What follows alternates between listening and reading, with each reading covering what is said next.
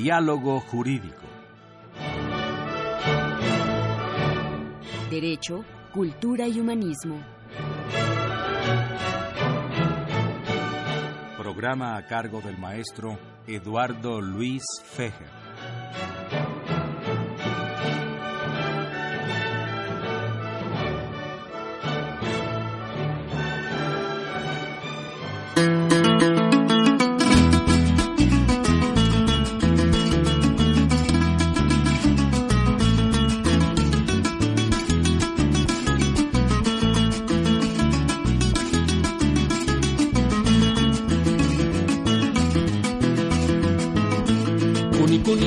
La rana y echaba las coplas de la marihuana. Cuni cantaba la rana y echaba las coplas de la marihuana. Marihuana tuvo un hijito y le pusieron San Expedito como era abogado de los de Santana porque era Sansón para la marihuana. Marihuana tuvo un hijito y le pusieron San Expedito como era abogado de los de Santana porque era Sansón para la marihuana.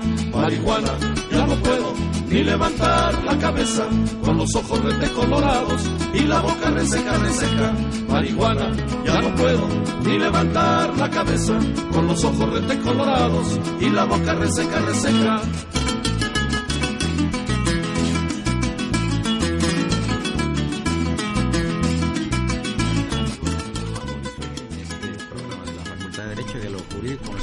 Cultura y Humanismo. Felicidad al Padre Cronos que nos trajo muy buena música, será por la alta calidad de nuestros invitados el día de hoy. Eh, son dos, presento con gusto a Consuelo Martínez Mosqueda, eh, forma parte del personal de base del Centro de Integración Juvenil de Tlanepantla, aquí le damos la bienvenida a estos micrófonos de Radio UNAM. Muchas gracias por la invitación, es un honor estar aquí con usted. Al licenciado Jonathan Velasco Jiménez, sociólogo y promotor social de la Preceptoría Juvenil de Tlanepantla. Bienvenido, Jonathan, muchas gracias por tu presencia, que no es la primera vez que nos acompañas, estuviste hace algún tiempo ahí con nosotros. Así es, muchas gracias, un gusto. Por supuesto, nos acompaña Marilú González Cobayo Rubias, a quien le damos la bienvenida como siempre. Hola Eduardo, buenas tardes a todos. Y saludamos en cabina al niño de la radio, Raúl Romero Escutia, y al libertador de la cabina, que es Bolívar Avilés. Y por supuesto a la reina de la cabina, que es por supuesto quien más sino Socorrito Montes, ¿no? Bien amigos, pues eh, el tema es complejo. Estas dos personalidades tratan tema relativo a los adolescentes. Y ustedes saben que es una época, la nuestra, muy difícil para los adolescentes y en sí la adolescencia es una época muy difícil para cualquier ser humano porque es una época de transición. Consuelo Martínez Mosqueda ¿Qué es lo que hace usted en los centros de integración juvenil de Tlanepantla? Bueno, es un, honor venir a, transmitir este mensaje. En los centros de integración juvenil somos un grupo de profesionales de diferentes disciplinas y somos una asociación civil con presencia en toda la República Mexicana que estamos haciendo la prevención, tratamiento y rehabilitación de las adicciones. Ah, perfectamente. Y eh, los centros de integración juvenil fueron inaugurados hace muchísimos años, ¿verdad? En 1969 los creó la señora Kena Moreno y que ahora nos dirige de manera muy brillante la licenciada Carmen Fernández Cáceres. Ella es nuestra directora general. Eh, ¿Esto abarca toda la República o nada más la Ciudad de México? No, toda la República somos 116 centros atendiendo pues este problema de salud pública que está viviéndose en todas nuestras comunidades, en todos los estados, y yo vengo del Centro de Integración Juvenil Nepantla y desde ahí pues nos toca mirar eh, todo lo que ocurre alrededor, ¿no? En los municipios, en nuestras colonias. Eh, me ha tocado trabajar en Tlalnepantla, en Aucalpan, en Huizquilucan y, y, salir a muchos municipios en el Estado de México, yo creo que más de 90, afortunadamente, y se vive un panorama similar. Está ocurriendo algo muy similar ante este asunto que nos compete a todos. Jonathan, ¿de, ¿de, qué edades, por ejemplo, las adicciones entre, entre, la cantidad de gente que tratas? Hay gente muy jovencita, gente mayor. ¿Cuál es tu perfil de, gente que tratas ahí? Bueno, en la preceptoría nosotros atendemos adolescentes, que en la Ley de Justicia para Adolescentes del Estado de México determina que los adolescentes van a ser chicos a partir desde los 12 años. Entonces, en la preceptoría juvenil atendemos adolescentes desde los 12 años. Sin embargo, en las intervenciones que tenemos impartiendo pláticas de prevención en diferentes escuelas de todos los niveles, nos hemos dado cuenta que ya niños de primaria, de grados de primero o segundo, ya comienzan a tener conocimiento acerca de las diversas drogas que existen.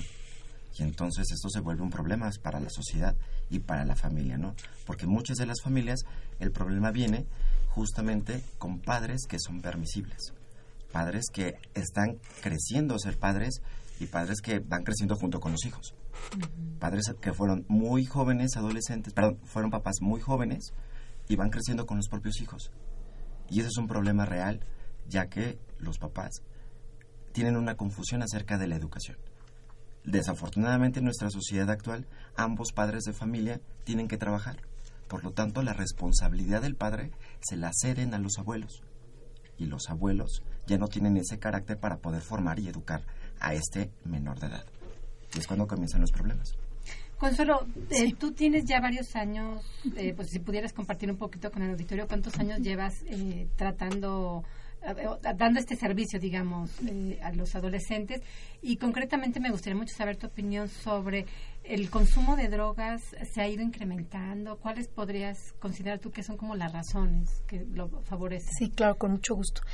Bueno, yo creo que sí es importante, antes de contestar la pregunta, recordar que nosotros tenemos como misión proporcionar servicios en prevención y tratamiento para atender el consumo de drogas. La parte importante aquí es que está basado en conocimiento científico. Muchas de las personas que, que a lo largo de, de, los 16 años que estoy trabajando en Centros de Integración Juvenil y de verdad un gran honor, que es una institución muy comprometida, sí, eh, me ha tocado mirar muchas situaciones de manera muy directa, porque desde nuestro frente atendemos escuelas, atendemos iglesias, atendemos empresas, atendemos lugares donde están privados de su libertad. Eh, y hay un, una, un constante caminar entre todas estas personas, porque me ha tocado atender desde muy pequeñitos, adolescentes, padres, gente en prisión, personas en las empresas. Y bueno, cuando hablamos de adicciones hablamos de un, problema de salud multifactorial. Hay muchas situaciones que están inmersas alrededor de, cada persona y que nos queda claro que no tiene nada que ver con tu nivel educativo, ni con tu nivel socioeconómico, ni con tu, práctica religiosa que tú profeses. Las adicciones se están presentando en cualquier lugar y en cualquier persona. Eh, sí, sí es importante mirar como antes era como mucho más eh, notorio tener que ir con chicos más grandes, mm. más varones que mujeres.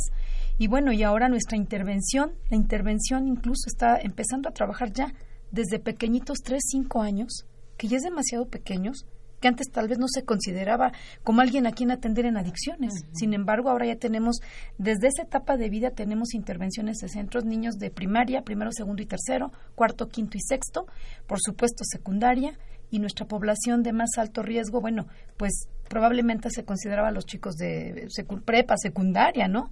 Ahora ya estamos teniendo intervenciones desde todos los niveles de la primaria e incluso estamos teniendo ya proyectos de más pequeños. Si los chicos mencionan tanto el asunto de las drogas de una manera tan normal, como si se vuelve un tema de moda, lo estamos normalizando. Y un ejemplo muy claro, si me lo permites, es hablar de una droga legal, ¿no? Uh -huh. Que mucha gente ni siquiera considera que sea droga. Cuando hablamos de tabaco, por ejemplo, uh -huh. mucha gente ni siquiera dice que es droga. Y aunque la legislación está luchando, ya no hay publicidad, ya no hay y la ley dice que está prohibida su venta a menores de 18, nos estamos percatando que nosotros estamos todo el tiempo teniendo intervenciones, íbamos a escuelas y no en nosotros el equipo de base, porque en el equipo de base vemos gente, estamos trabajando en la parte de prevención y tratamiento y nuestros voluntarios, que es gente sumamente comprometida, sumamente de veras trabajadora, saliendo a la calle y yendo a todas las instancias que nos solicitan. Pero de repente cuando hablamos con los chicos y decimos, bueno, qué pasa con una droga legal. Les cuento que me tocó hacer un como una especie de encuesta para nuestras chicas de pedagogía de la UNAM y les dije que si me permitían hacer una pequeña intervención, me dijeron que sí. Cuando yo hago el sondeo de quién ha probado tabaco, de 40 personas en ese grupo, por lo menos 20 dicen yo. Levantan la mano. Cuando yo pregunto quién ha convivido con gente que consuma tabaco, los 40. Cuando yo pregunto quién ha probado algo que contenga alcohol, y además te dicen como sesión de coctelería, yo creo que 38, dos no. Cuando yo pregunto quién ha convivido con personas que consuman alcohol, los 40. El asunto y la crisis y la mirada de mis voluntarias que se iban a tener que enfrentar a trabajar con los niños en sesión informativa y talleres era que era un grupo de primero de primaria. Eh, Jonathan, ¿has tenido casos tú, por ejemplo, de padres que sean adictos y los hijos adictos muy jóvenes? Por supuesto, de hecho, eh, desde mi punto de vista profesional como sociólogo puedo asegurar que muchos de los patrones se repiten, ¿no? Son patrones que observan en casa y que conductas tan simples como el como experiencia en un preescolar una mamá descubre que su hijo lleva la sudadera del, del compañero equivocado mm. trae el nombre bordado del compañero mm. Se equivocó el, niño. al tomar su sudadera pues la señora para evitarse la pena de devolverlo porque no tenemos esta cultura de devolver las cosas o ofrecer una disculpa inclusive pues lo que hace la señora es quitar el nombre bordado y hacer lo propio entonces los niños van repitiendo patrones que ven en casa y lo toman como parte de su forma, que está bien, o inclusive eh, contenidos televisivos. Hoy los contenidos televisivos son sumamente eh, fuertes para un menor de edad, no son contenidos apropiados. Y los papás permiten eh, que la niñera electrónica los convierta en una persona potencialmente activa a cometer una conducta antisocial. ¿Qué es una conducta antisocial? Pues bueno, se va a referir como la forma de violación a la ley pero cometida específicamente por un menor de edad. Sí, tenemos una llamada de Harry Jones y le recordamos nuestros teléfonos en cabina 55 36 89 89 y la sin costo 0800 50 52 688. Y Harry Jones eh, pregunta, ¿la drogadicción es vicio o es enfermedad?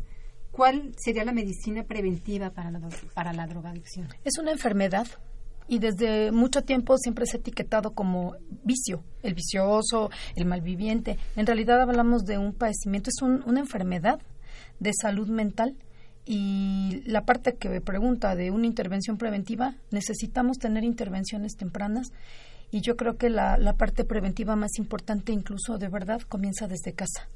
Apostamos mucho a que en casa se hable de estos temas, pero algo muy fuerte que les decía en mi intervención anterior, como decimos de tantos niños que ya están teniendo contacto con drogas, cuando la ley dice que ellos no tendrían por qué estar teniendo contacto, por muy legal que sea, está prohibida para menores de edad. Es que la prevención tendría que empezar en casa, que los padres nos ayuden a hablar con sus hijos, que no tengan miedo y que si tienen alguna duda, bueno, busquen a los especialistas para que les apoyemos, que vayamos a sus escuelas, etcétera. Pero en realidad es una enfermedad y es una enfermedad que requiere atención profesional especializada. Bueno, además es un problema básicamente cultural, ¿no? la educación es un problema cultural, ¿no? Sí, también. Y la educación se transmite de padres a hijos porque las escuelas dan instrucción, pero no dan educación, ¿no? Totalmente de acuerdo. Así es diferente. amigos, llegamos a la primera parte del programa. Les recordamos se encuentran en Camida como invitados Consuelo Martínez Mosqueda, personal de base del Centro de Integración Juvenil Tlanepantla y el sociólogo licenciado Jonathan Velasco Jiménez, promotor social de la Preceptoría Juvenil de Tlanepantla. Soy Eduardo Luis Continuamos unos momentos. Gracias.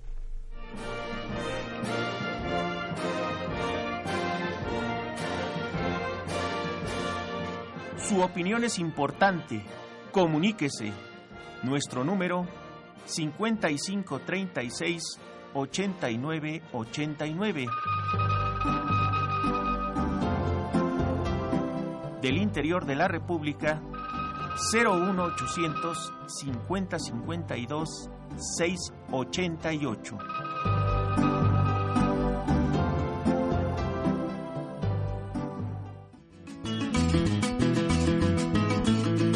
Cuni cantaba la rana y echaba las coplas de la marihuana. Cuni cantaba la rana y echaba las coplas de la marihuana. Marihuana tuvo un hijito y le pusieron San Expedito como era abogado de los de Santana porque era Sansón para la marihuana. Marihuana tuvo un hijito y le pusieron San Expedito como era abogado de los de Santana porque era Sansón para la marihuana. Marihuana, ya no puedo ni levantar la cabeza con los ojos colorados y la boca reseca, reseca. Marihuana, ya no puedo ni levantar la cabeza con los ojos colorados y la boca reseca, reseca.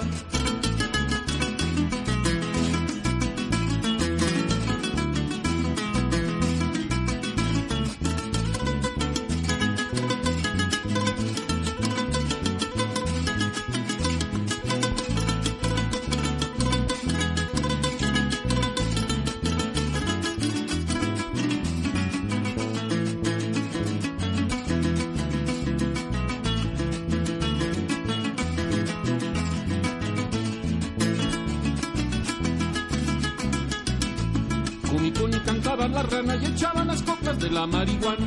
Cunicuni cantaba la rana y echaban las coplas de la marihuana. Marihuana tuvo un hijito y le pusieron San Expedito como era abogado de los de Santana porque era Sansón para la marihuana. Marihuana tuvo un hijito y le pusieron San Expedito como era abogado de los de Santana porque era Sansón para la marihuana. Continuamos amigos con este programa sobre, y tenemos una llamada telefónica. Sí, llamó el arquitecto Fernando Almanza y comenta, el consumo de drogas es porque los, alu- los adolescentes no tienen nada que hacer. Dejan de existir, que es dejar de ser. ¿A qué opina Consuelo? Sí, bueno, en realidad tendríamos que ser sumamente empáticos hacia nuestros chicos y a nuestras chicas. Yo voy mucho a grupos y les pregunto. Una de las cuestiones que más me responden es, en realidad nos sentimos solos. Y muchos chicos y muchas chicas dicen, en realidad nadie nos escucha. Entonces, eh, qué importante es la intervención de los que somos profesionales, de los que no somos, qué importante sería la intervención de padres, madres y, bien decía el doctor, eh, pues nuestros hogares son sumamente importantes. A la escuela vamos a adquirir conocimientos, pero pues hay muchas situaciones que tendríamos que estar teniendo de verdad prendido el foquito para estar alertas en casa. Definitivamente necesitamos el apoyo de los padres, de las mamás, de, la gente cercana a nuestros chicos y es muy complicado que de verdad te digan, en realidad me siento muy solo, en realidad a mí nadie me escucha y en realidad si hay alguien que sí me escuche y alguien que me haga caso, pues entonces, ¿qué ocurriría si esa persona pudiera ser un factor de riesgo para, para nuestros chicos y chicas? En el entendido que está disminuyendo la edad de inicio de consumo de drogas. Y bueno, creo que Jonathan y yo coincidimos, trabajamos con jóvenes en donde se está viviendo un panorama similar en su institución en conductas antisociales y en la mía en consumo de drogas que van bien hiladas una y otra. Ahora, yo quería preguntarles a los dos. Sí, Empezamos contigo. Yo, continuamos luego con por Consuelo. supuesto. Tú, es- después de, de todo lo que has visto, todo lo que has percibido, tantos años en este asunto, ¿consideras correcta la legalización de la marihuana?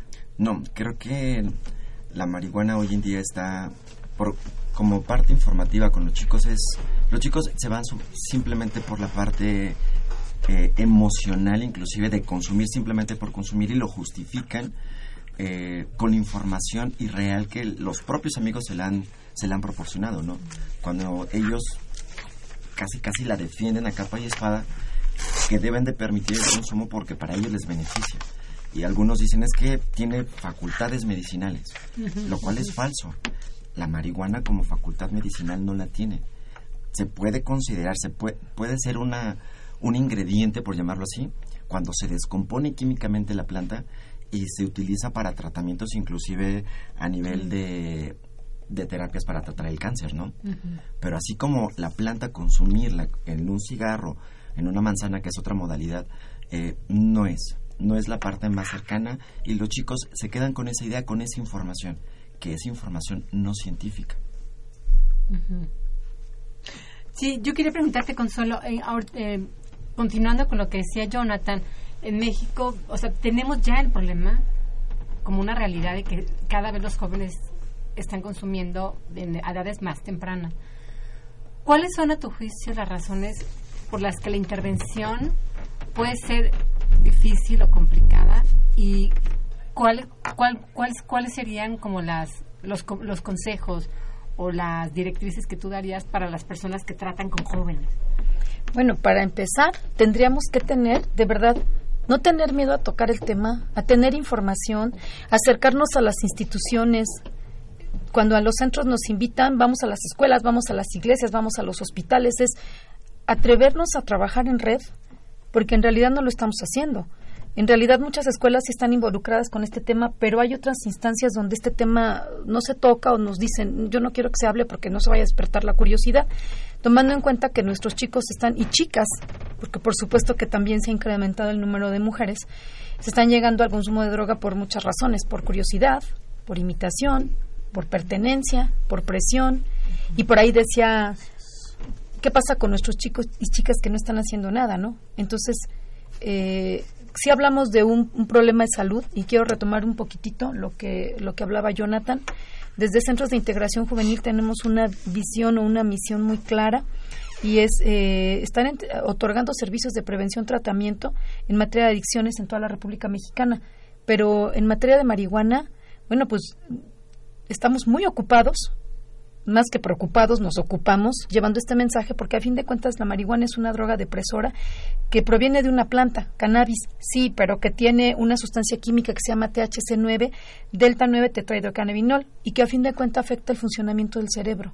Nuestros chicos dicen, no pasa nada, es más, lo tengo en casa, a mí me han enseñado incluso fotos en sus celulares de las plantitas que tienen en casa, porque dicen los papás, es para la reuma, es medicinal, es, es, es, es. Y entonces esta parte de involucrarnos los adultos, yo siempre he tenido esta, esta manera de pensar y cuando trabajo con papás y profesores y adultos y les digo, todos estamos en el mismo barco, necesitamos estar informados, necesitamos unirnos como lo hacemos Jonathan, trabajamos con policía, eh, eh, policía escolar de Tlalnepantla, Equidad y Género de Tlalnepantla, IMSS, tenemos que unirnos para que más gente tenga esta información y este mensaje. Hablamos de una enfermedad y si tú empiezas a consumir a edades más tempranas, pues las consecuencias pueden ser todavía más graves.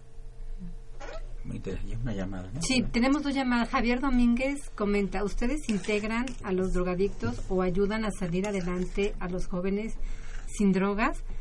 ¿En qué consiste su ayuda y si tiene algún costo?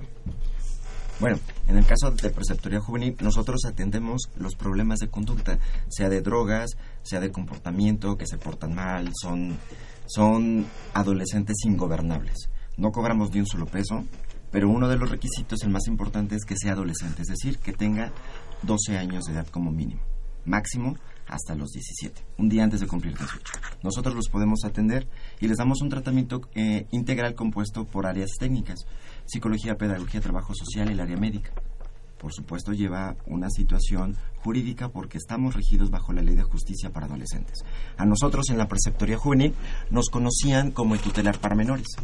Ya no somos el tutelar para menores, la presidenta y la parte jurídica pierden eh, a partir de, de esta ley que entre en vigor en el año 2007 nosotros perdemos esta facultad y nos volvemos una institución que trabaja el tema de prevención.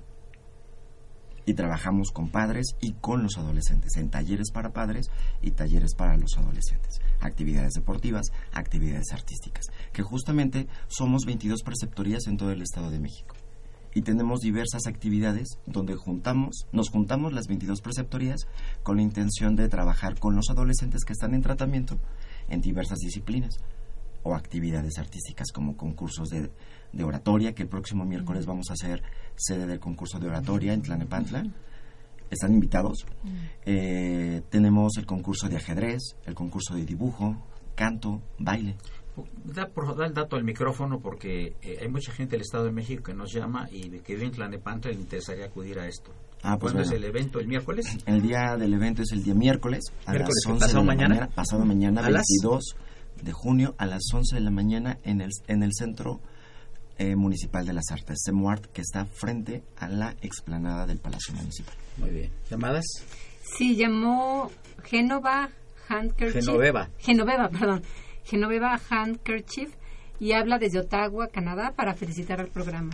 Muchas gracias. Gracias. Y Bernardino Cruz de Escapotzalco eh, comenta, ¿los centros de integración juvenil son organismos del Estado? ¿Son una ONG? ¿Qué son? Somos una asociación civil sin fines de lucro y no quiero perderme la oportunidad de comentar para lo- reforzar la, la intervención anterior.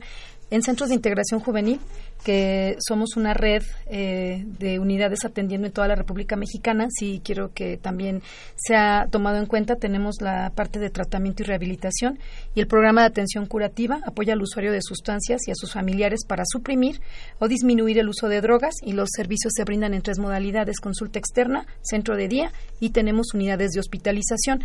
En todos los casos el paciente asiste por su propia voluntad y consta de tres diferentes terapias médicas, psicológicas y de reinserción social. y en ello se pretende trabajar y lograr cambios en pacientes sin familiares, disminuyendo el riesgo y la probabilidad de recaídas. Si hay un costo de recuperación que se determina mediante un estudio socioeconómico y se valora sumamente y muy cuidadosamente la situación económica de la persona. De primera vez se cobran 70, se hace una valoración socioeconómica tanto en la parte de consulta externa como en las eh, en las unidades de hospitalización y en la parte pegada a, la frontera tenemos las unidades de metadona que son para personas que presentan consumo de heroína. Sí es importante comentarles que en realidad no solo atendemos jóvenes, porque a veces el nombre lo dice, es una asociación civil, pero atendemos de todas las edades de manera profesional con la intervención de psicólogos, trabajo social, médicos, médicos psiquiatras eh, y en los hospitales, bueno, aparte enfermeros y tal. Pero somos eh, un equipo de profesionales aunado a todo nuestro equipo voluntariado que son una parte muy fuerte en prevención.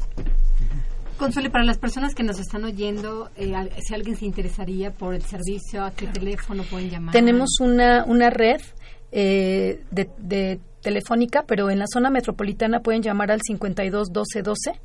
en Ciudad de México, en Jalisco, en el 38 36 34 63, pero además tenemos eh, www.cij.org.mx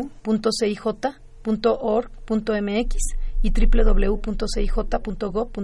Tenemos Twitter, tenemos eh, SIG Contigo, el Face de SIG también. Y bueno, en zona metropolitana, por si les interesara, y distrito y estado, es el 52 12 12. Y creemos que es muy importante que se acerquen tanto si necesitan atención en tratamiento, si necesitan alguna intervención preventiva por parte de alguno de los centros. Y otra cosa más importante, si quieren ser nuestros voluntarios, también son más que bienvenidos desde la categoría perfil profesional, son bienvenidos acá. Qué bien. Eh, la labor que ustedes están haciendo, pues ya viene el, corte de la mitad del programa, eh, requiere una vocación especial y además creo que también nervios de acero, ¿no? Porque es, es fácil conmoverse ante ciertos casos, ¿no, Jonathan? Así es, de hecho, hay situaciones en las que no te esperas el hecho que vas a una plática en una escuela y te encuentres con múltiples problemas, ¿no? Familiares, cuando tú vas con la intención de, de, impartir un tema en específico y terminas apoyando porque la señora se acercó y quiere pedirte ayuda y terminas convirtiéndote en abogado, en psicólogo, inclusive hasta en médico. Sin embargo, la, mucha de la gente que necesita ayuda necesita primero ser escuchada. Y sí, es un impacto muy fuerte porque, insisto, tú vas con una línea de trabajo y te tienes que multiplicar en muchas facetas, ¿no? Donde la única intención que tenemos dentro de la misión es apoyar a la población, apoyar a, los adolescentes y, en su, y a su vez a las familias que es donde vienen los, donde nacen la mayoría de los problemas. Amigos, llegamos a la parte media del programa les recordamos que están invitados aquí en cabina Consuelo Martínez Mosqueda, personal de base del Centro de Integración Juvenil de Tlanepantla, y el, licenciado y, sociólogo Jonathan Velasco Jiménez, promotor social de la Preceptoría Juvenil de Tlanepantla. Por supuesto, la conducción alterna de Mario González Covarrubia. Soy Eduardo Uriz Fejer, es el 860, no le cambie. Gracias.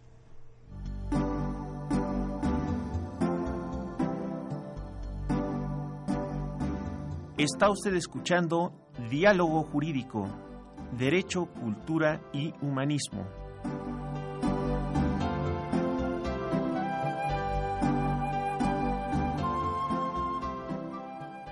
A través del 860 de AM. El alma mater del cuadrante.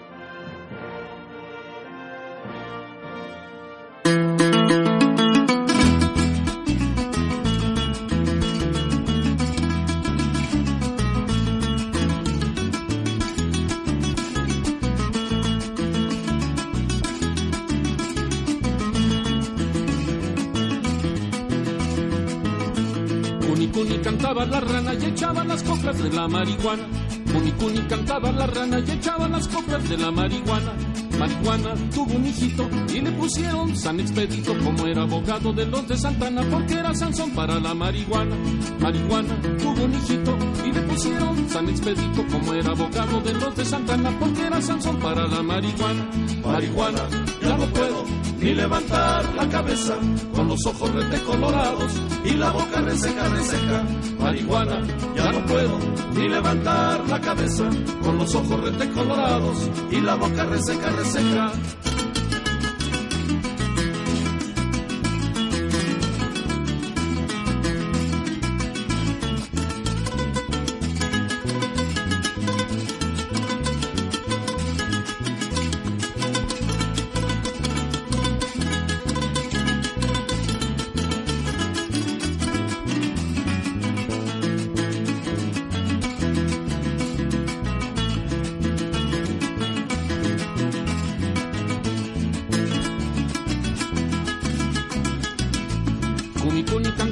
Y echaban las coplas de la marihuana.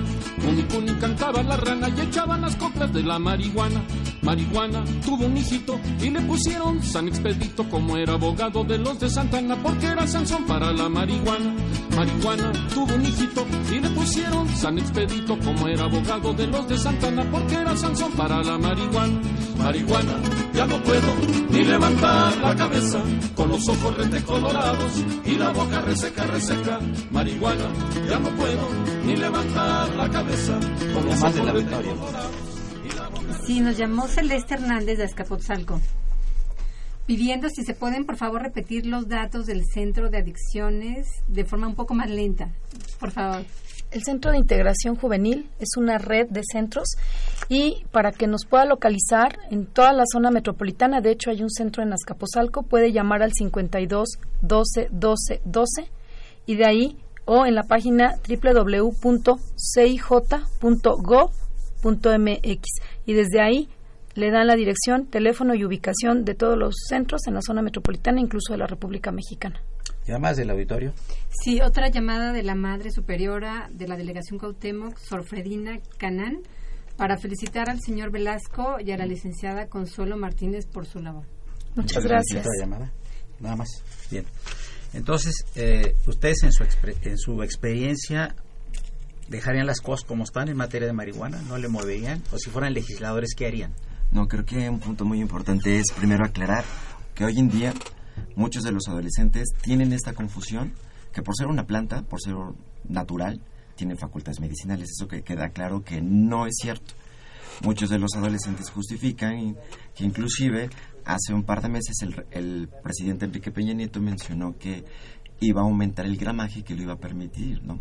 Hoy, hoy sigue siendo considerada la marihuana una planta ilegal. Si me encuentran en mi casa, en el bolsillo, en, en mi mochila, cualquier gramaje, en cualquier presentación, me pueden acusar de la aportación, lo cual significa daños contra la salud. Sea yo menor de edad o adulto, significa privación de libertad. ¿De acuerdo? En, en el Estado de México está sufriendo esta ley de justicia para adolescentes, bueno, más que sufrir, ha tenido ya modificaciones inclusive a nosotros como la parte de prevención, la parte técnica, tenemos que modificar ciertas actividades para ir combatiendo con la población que se está volviendo ingobernable en, el aspecto de los adolescentes, la conducta que tienen, pues el tratar de prevenir el tema de las adicciones. Insisto, muchos de los adolescentes creen que nada les puede pasar, porque los efectos no son inmediatos, o mejor dicho, las secuelas no son a corto plazo. Las secuelas vienen a mediano y largo plazo, ¿no? Por ejemplo, ¿cuáles? Porque inclusive en, en difusoras americanas hay discusiones diciendo que nadie se ha muerto de fumar marihuana. CNN en español tiene ahí un programa que a veces juntan médicos y demás. hay uno de ellos que opina que quien se ha muerto por fumar marihuana, que es diferente a las otras personas que están eh, consumiendo otro tipo de drogas. Bueno, yo creo que esta parte es bien importante clarificarla. Acabamos de ser invitados a un congreso internacional donde la, una, de verdad una ponencia magistral la dio nuestra directora general. Ahora tenemos muy, muy, pero muy fuerte este tema, precisamente porque nuestros adolescentes se están confundiendo en donde dicen, yo he estado en muchas escuelas donde están de nivel secundario y preparatoria donde dicen, estamos celebrando porque ya es legal y porque además ya podemos traer cargando 28 gramos. Creo que es bien. dicen? Claro, vieron la noticia a medias, uno le cuenta al otro, otro al otro, y entonces yo tuve una escuela donde estaban echándose una porra porque decían, ya es legal y ya podemos traer 28 gramos, lo cual creo que Jonathan lo dijo muy claro, no es así. La postura desde nuestra institución es, obviamente, que nuestra población ubique el daño, que ubique las consecuencias que algo que yo diría, hablabas tú, eh, y qué ocurriría si fueran quienes tuvieran que legislar, creo que desde muy, muy particular punto de vista, al estar tantas veces frente a grupos, yo creo que tendríamos que mirar, no sé, en otros países ha ocurrido, en lugares donde hablaba nuestra directora general, los coffee shops en Holanda, ¿no? Lo que se percataron es de que aumentó el turismo, donde la gente iba a drogarse, por supuesto que van a empezar a haber consecuencias. ¿Qué creo yo? Que me encantaría que cuando legislen miraran como miro yo de cerca, lo hace Jonathan y quien estamos haciendo trabajo de campo es mirar los ojos a nuestros niños, mirar a un chavo estando yo en una escuela en el turno vespertino atendiendo y tener a un chico que estaba intoxicando, estaba fumando marihuana en pleno salón de clases con ese argumento. Es legal y ya puedo traer 28 gramos y a mí nadie me puede hacer nada. Entonces, yo quisiera que miraran a un chico completamente fuera de la realidad, intoxicado, dentro del salón de clases, en una escuela en Tlalnepantla, argumentando que, que ya no pasa nada. Es que tendríamos que mirar que la marihuana sí es una sustancia que llega al cerebro y que te va a afectar dependiendo la dosis, tu personalidad, etcétera, obviamente la edad, y tiene que ver eh, qué necesidad hay de deteriorar alguna parte de tu cuerpo. Cuando yo les digo a mis chicos, si esta sustancia no nutre, no hidrata, no vitamina, no mineraliza, te volverá más inteligente. ¿Y qué onda si te vuelve más valiente? Entonces muchos te dicen sí, sí, porque bajo el efecto de la droga vas a hacer cosas que no harías están en tus cinco sentidos. Es que miremos a nuestra población, porque si aquí dicen está prohibida la venta de tabaco y alcohol, creo que sabemos perfectamente bien que la gente que más compra y se le vende justamente son nuestra población que no tendría por qué tener contacto y no tendría que estar expuesto a la venta. Lo mismo va a pasar o puede pasar con la marihuana. Ahora, Jonathan, pero pues, en esa edad es difícil que entiendan, ¿no? Si gentes mayores no entienden estas cosas, imagínate, ya la son adolescente en esos términos, pues, no es fácil, ¿no? Es decir, tú con buena voluntad, como lo hace la maestra Consuelo, se le dice algo a los muchachos, ¿tiene algún efecto? Sí, el hecho de que se haga la presencia de forma muy constante, porque no basta con ir a la escuela e informar una sola vez. Tenemos que es un trabajo muy duro en el sentido de que tenemos que ser constantes y marcarles y hacerles entender y demostrarles que lo que ellos creen es incorrecto, porque además nacen con ese, bueno, van creciendo con esa idea. esa, es, esa es una idea, es información falsa. Ahora, eh, ¿Qué efectos ha tenido, por ejemplo, estos largos años de ustedes de estar en esto en la población que ustedes atienden? ¿Qué efecto? ¿Hay gente que se ha retirado? ¿Hay gente que ya no vuelve a hacerlo? ¿O hay gente que ya no entra en esta, en esta área tan oscura? Bueno, en realidad es poca la gente que se acerca. Y la, y la gente que se acerca es justamente para pedirte ayuda. Para pedirte ayuda, yo tengo un sobrino, tengo una hija, mi papá se porta así. O sea, es gente que se da cuenta que tiene una necesidad y, y que le, ya le cae el 20 que lo que necesita es un apoyo. Consuelo, ¿hay familias adictas? Sí. El abuelo, la abuelita, el papá. Sí, sí, sí, sí, sí.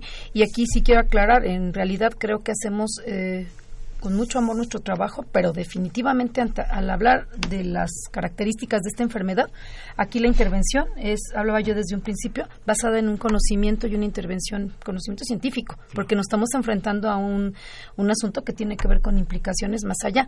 Sí, me ha tocado a mí atender eh, en donde el papá es consumidor y de repente el hermano mayor y de repente los tres hermanos, ¿no? De la familia y por ahí, entre que si el papá, por ejemplo, presenta alcoholismo, a lo mejor la mamá tabaquismo, ¿eh? ya estamos hablando de drogas. de drogas y de desarrollar una adicción. Entonces sí, sí me ha ocurrido que hay familias en donde varios miembros consumen sustancias. Jonathan, eh, hablas de iglesias. Ustedes van a todas las denominaciones. Hay, por ejemplo, también de las denominaciones eh, cristianas. Claro, en realidad estamos trabajando en red. No, eh, en red. En red me refiero a que estamos somos varias instituciones las que ya nos hemos sumado a esta misión de prevenir, de trabajar, de llevarles la información y no nos limitamos únicamente a las escuelas. Por ejemplo, ya se acercan vacaciones y técnicamente yo tengo que reportar X número de pláticas. Entonces, me tengo que acercar a la comunidad y la comunidad se concentra en iglesias, en parques, deportivos. deportivos. Entonces, la intención es acercarnos de cualquier forma e informar. Insisto, somos diferentes instituciones. Centros de Integración Juvenil es una, es una organización, es una asociación civil. Preceptoría Juvenil dependemos del gobierno del Estado. Sin embargo, nuestra intención y nuestra misión es trabajar con los adolescentes y ayudarlos. Tenemos otras llamadas del auditorio. El ingeniero Sergio Ramos comenta, la buena voluntad puede estar llena de ignorancia, toda vez que la marihuana sí es medicina. Y José Esquivel comenta, a su experiencia de los invitados, ¿por qué despierta la adicción a las drogas? Y si hay algo para prevenir esa actividad.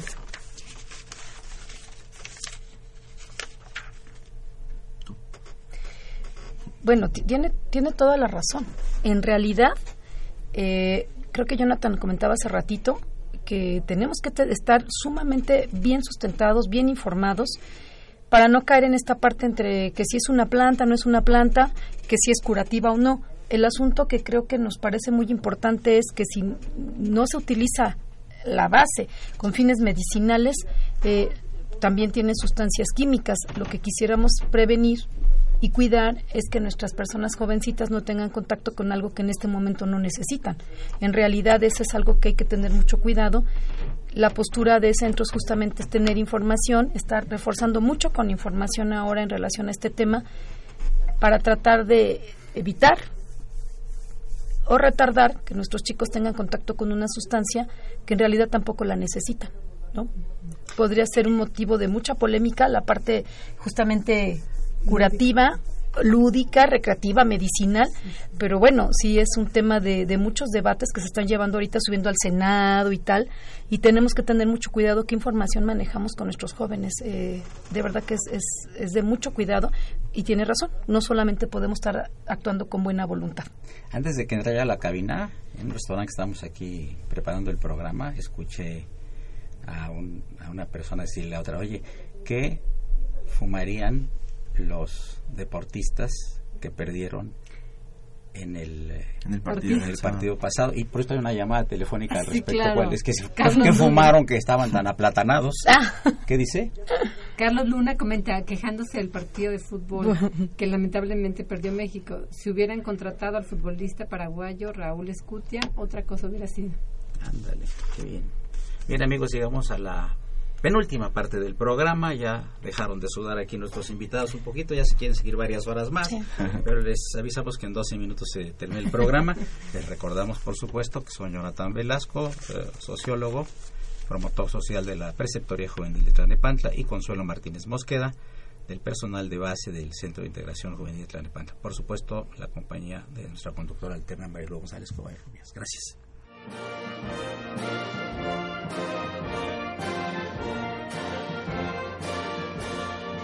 Su opinión es importante. Comuníquese. Nuestro número 5536 8989. Del interior de la República 01800 5052 688. De Santana porque era Sansón para la marihuana. Marihuana, ya no puedo ni levantar la cabeza con los ojos colorados y la boca reseca, reseca. Marihuana, ya no puedo ni levantar la cabeza con los ojos colorados y la boca reseca, reseca.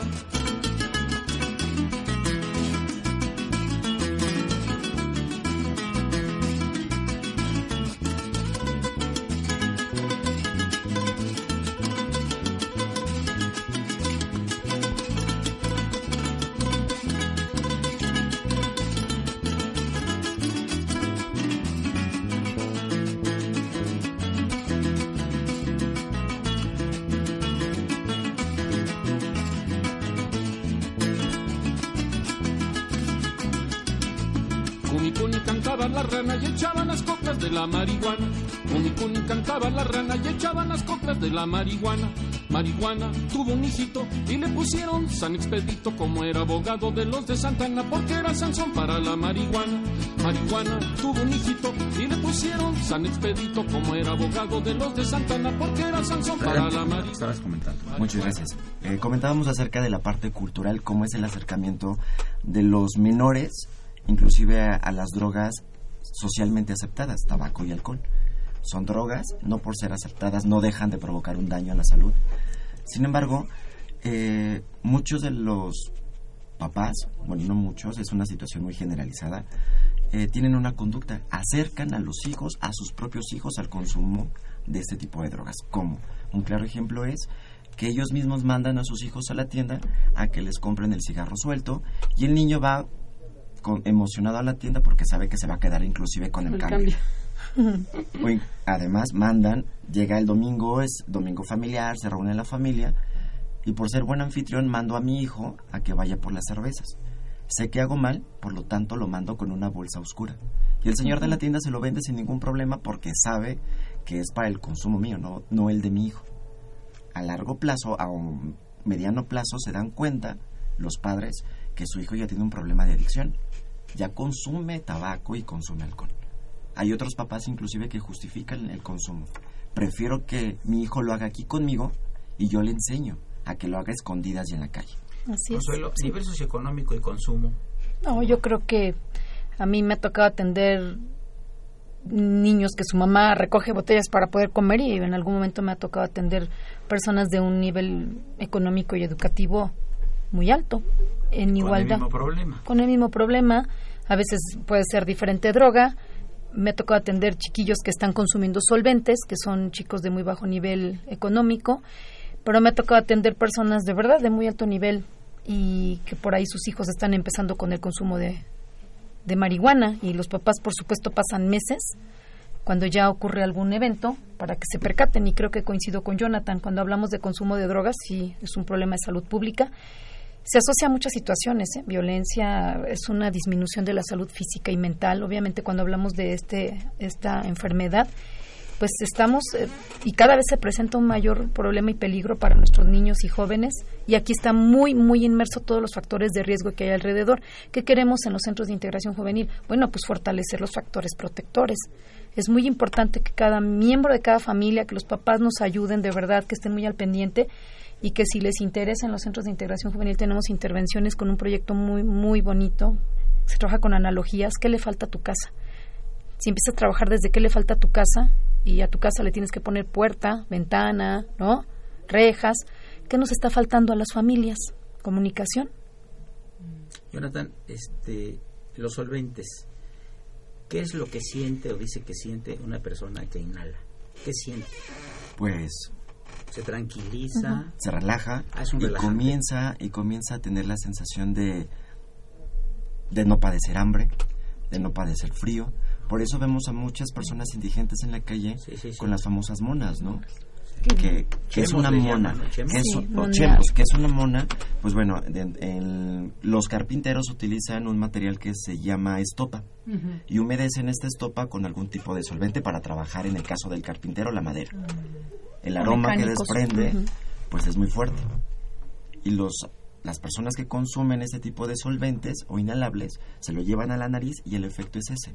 Eh, les evita el hambre, les no sienten frío y son uno de los efectos por el cual consumen